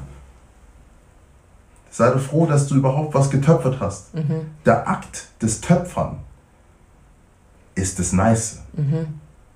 Und darin kann man Stärke finden. Sich selbst zu lieben. Das, was man zu bieten hat. Und dann hat man letztendlich wahrscheinlich auch weniger Probleme, ähm, wenn eine Frau kommt und dich einschüchtern kann. Du sagst, okay, nee, ich mag mich trotzdem selber. Oder ich kann es jetzt äußern und wir können drüber sprechen. Genau. Ich glaube, das Wichtige dabei ist diese das Bild von Töpfern geht jetzt nicht darum, dass du die ganze Zeit arbeitest, ne? Mhm, mh. sondern dass du dich spürst, dass du dich erfährst, dass du Dinge ausprobierst. Vielleicht willst du, dass die Vase nicht die klassische Vase ist, sondern vielleicht ist die so asymmetrisch oder was auch immer. Ja, so. Absolut. Im Schauspiel, ich weiß nicht, das hast du wahrscheinlich auch tausendmal gehört, was immer ähm, the process. So, that's what it's about. The mhm. journey to the goal. Ja. Es gibt nicht das Ziel, weil das Ziel wird sich aus wegen äußeren Circumstances immer wieder verändern, aber dieser Prozess dahin, was du damit durchmachst und was du lernst und wen du begegnest und wen du vielleicht verlieren wirst auf dem Weg, das ist, was es, was mhm. es ausmacht. Mhm. Weil es gibt kein Ziel. Ich frage halt immer ganz oft immer wieder, wann ist denn genug? Und ganz viele Leute können das, also besonders Männer, und ich merke es jetzt auch bei vielen Frauen, die halt sehr in diesem Business-getriebenen sind, so, wann ist genug? Wann lässt du dich auch mal genießen und siehst auch, ich glaube, das ist bei Männern ganz schwierig, bei, also bei mir selber auch, dieses Anerkennen, ich habe diese Vase jetzt angefangen oder ich habe diese Vase jetzt fast fertig oder was auch immer, ja. Dieses sich selbst auch loben und, und nicht nur das Lob von außen zu erwarten oder die, die Approval von außen eben zu erwarten. Mhm. Und ich glaube, das ist was, was Männer und Frauen auch sehr gleich haben. So, wir streben ja beide danach. Wir wollen alle anerkannt werden. Es ist so ein global Phenomenon. Ja, ja. wir machen alles. Ja, guckt, also deswegen auch die ganze Werbung zeigt uns ja, so kannst du Unterwäsche anziehen, dann wirst du noch heißer. Das kannst du machen, wenn du dich so schminkst, dann wirst du noch hübscher. So, es ist ja alles darauf ausgelegt, dass wir immer schöner, besser, schneller, toller werden. Ja? ja Aber ich denke mir halt, gerade was du jetzt gesagt hast und auch gerade mit dem Beispiel aus Schindlers List, mit der Macht, das ist ganz sehr auf Werte basiert. Und ich glaube, viele Leute, weil die so in diesem Tunnel sind, so ich muss arbeiten, ich muss erfolgreich sein und dann irgendwann erfolgreich sein, weil ich eine Familie ernähren will und das ist der Plan, das ist der Weg, ja. Mhm. Da, da gibt es gar keine Werte mehr, außer ich muss, ich muss erreichen und man macht sich so einen Druck und dann versteht die Freundin das vielleicht nicht, weil man selber ja auch nicht so richtig in diesem Hamsterrad versteht und da so drin steckt. Aber wenn man sich selbst für sich selbst Werte legt und eben dann auch seine Machtspielraum so ein bisschen, sage ich mal, ausprobiert und dann halt eben sagt, wie jetzt in dem Film, so ja, ich knall den nicht ab, weil das wäre ja eigentlich ehrlich gesagt ein Schutzmechanismus, du kannst mich nicht mehr umbringen, weil ich habe dich umgebracht. Mhm. Und das andere ist ja, hey, ich lass dich. Die Chance besteht, dass wenn ich mich umdrehe, du mir jetzt das Messer hinten reinrammst. Aber das hier stehe ich. Das ist, und das ist Stärke, diese Verletzlichkeit da auch gleichzeitig zu haben. Ne? Ja. Und ich glaube, das ist etwas, womit wir uns immer wieder mal beschäftigen sollten, was ich auch bei mir jetzt, dadurch, dass ich auch immer sehr in dieser maskulinen Energie bin, ähm, immer habe, was jetzt vielleicht zum Abschluss noch, weil wir schon so lange reden, wo ich immer weitergehen könnte, ist dieses, was er bei Fight Club ja auch gesagt hat, so just stop trying to control everything and just let go. Mhm. Und es ist so leicht gesagt, das weiß ich, so loszulassen, als es dann wirklich zu tun, aber sich einfach mal wieder ja, spielen zu lassen. Einfach mal wieder den kleinen Jungen oder das kleine Mädchen in sich erwecken oder das kleine Kind, je nachdem, so how you define yourself, ja. Aber ähm, ich glaube, wenn man das einfach mal wieder zulässt und auch richtig in, in Genuss reinkommt, weil ich glaube, Genuss spüren und, und Macht und so, das hängt alles so zusammen. Ich glaube, dann ist eine viel größere Chance, dass wir halt eben diese ganzen Narrative, die durch Medien, Werbung, Politik, schieß mich tot auf uns draufgehauen werden, für uns verändert werden können ja. oder aufgebrochen werden können. Ja, absolut. Da brauche ich auch nichts zu sagen, weil ich dann nur 100% dir zustimme. Wir machen es immer so, es ist all new. Am Ende von You Sisters darf unser Gast immer noch so ein Shoutout geben an alle ZuhörerInnen. Oh wow. Möchtest du noch ein kurzes Shoutout geben? Das kann auch einfach eine Buch- oder Filmempfehlung sein. Oder du kannst sagen, hey Leute, ich will, dass ihr das anpackt. Oder Be You kann es auch einfach sein, Punkt aus. ja, mein, mein, mein, mein Shoutout äh, an alle Leute wäre, wenn ihr mal Lust und Zeit habt, habt euch ähm, zwei, drei, drei Filme mal anzuschauen, die vielleicht ein bisschen out of your comfort zone sind, weil sie etwas simpler sind, dann würde ich euch die Before-Trilogie vorschlagen. Mm. Äh, Before Sunset, Before Sunrise und Before Midnight. Simple Filme, aber unglaublich schöne Filme, sehr menschliche Filme.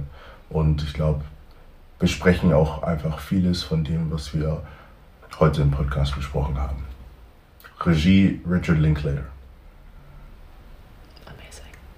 Demi, thank you. Thank you for the time. Ich vergesse immer, dass du 26 bist und nicht wie Morgan Freeman in dem Film mit Jim Carrey, wie hieß der nochmal? Bruce Almighty? Bruce Almighty. hey, manchmal, also nicht, dass es jetzt wegen Morgan Freeman ist, aber manchmal hast du für mich so wie die Figur, die er da spielt. Er spielt ja Gott, aber du hast so eine Du hast so eine alte Seele, die so viel Herz und Liebe zu schenken und geben hat. Also ich kenne das von fast und ich wirklich keinem Menschen auf dieser Welt. Oh wow. Deswegen für mich war das jetzt so eine Ehre, mit dir auch zu sprechen und dich als ein Freund von mir zu haben. du bist für mich echt, also jeder hat seine Fehler, obviously.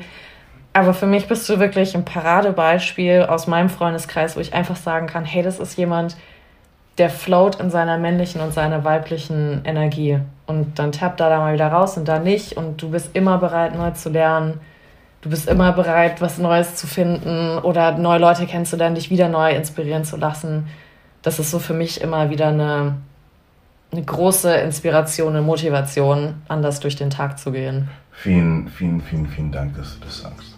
Wirklich. Also, und ich bin auch unglaublich dankbar, dich in meinem Leben zu haben als Freundin. Und ähm, ja, auf weitere so schöne Gespräche. Ja. Selbst wenn sie nicht aufgenommen werden.